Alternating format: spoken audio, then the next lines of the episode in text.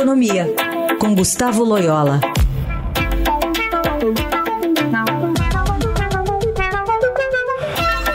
Oi, Loyola, tudo bem? Bom dia. Bom dia. Bom, temos no radar algumas demandas na área de economia, porque mais de 500 servidores do Banco Central em postos de chefia já entregaram os cargos até ontem, no primeiro dia das 48 horas de paralisação da categoria. O número representa cerca de 40% da cadeira de comando da instituição, movimento que pede mais esforços para a reestruturação da carreira. O quanto esse movimento serve como instrumento de pressão e qual a necessária e qual é necessária essa reestruturação pedida? Bom, eu acho que é, essas questões do Banco Central é, já vem há muito tempo, né? Falta de funcionários, é, é muitas aposentadorias ocorrendo é, em níveis intermediários e altos da instituição, também insatisfação em termos de salários, enfim. Eu acho que é necessário sim dar uma, uma reestruturada na, na carreira do Banco Central, ver é, principalmente é, é, como a, essas carreiras estão em relação às demais carreiras do Executivo. Né?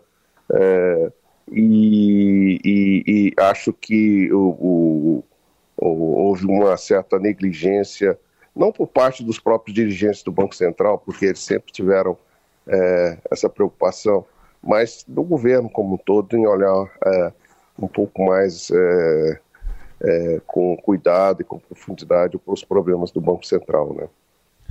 Bom, outro assunto que chama atenção na área da economia, Loyola, é que saiu uma, uma amostra aqui de como o Brasil perdeu em volume exportado para a Argentina agora em, em janeiro já desse ano, 31,5% o recuo em relação a janeiro de 2023.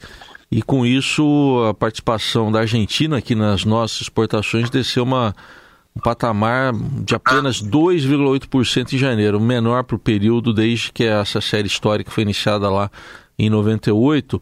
É um índice que foi divulgado pela, pela Fundação Getúlio Vargas. O que, que isso revela sobre essa situação, principalmente de crise na Argentina, Loyola? Ô, Heisen, se você me permite, antes de comentar esse tema, Sim. É, ficando no Banco Central, gostaria de fazer um registro aí do falecimento do ex-presidente do Banco Central, o economista Afonso Celso Pastore. Uh, tive a grande uh, honra de trabalhar com ele ainda como funcionário da instituição. Ele é um grande economista, continuava dando uma, grandes contribuições ao Brasil, uh, principalmente lá na coluna dele no Estadão e como constou. Realmente uma nota muito triste, mas fica o registro aí da perda de um dos grandes economistas que o Brasil teve é, nos últimos, nas últimas décadas. Muito bem, sem dúvida. É... Aproveitando só então para dar esse contexto para o nosso ouvinte, ele morreu aos 84 anos aqui em São Paulo. Ele havia sido internado por uma cirurgia no sábado, passou o fim de semana na UTI, não resistiu. Pastor, que era colunista aqui do Estadão, participava né, da programação do Eldorado, do Estadão Notícias, escrevia uhum. quinzenalmente aqui aos domingos e foi presidente do Banco Central entre 83 e 85. Tudo bem, então fica aí Exatamente. o registro. E, e, pois não. Não, um grande batalhador pela autonomia e independência do Banco Central, né? Vamos, vamos é, é sempre bom lembrar essa, é, essa luta dele, né? Muito bem.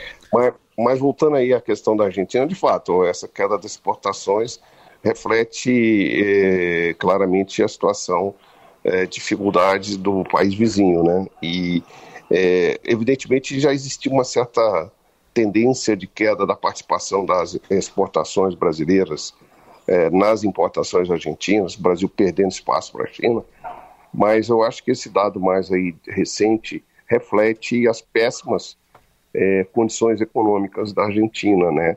Inflação elevada, é, é baixo crescimento ou mesmo recessão.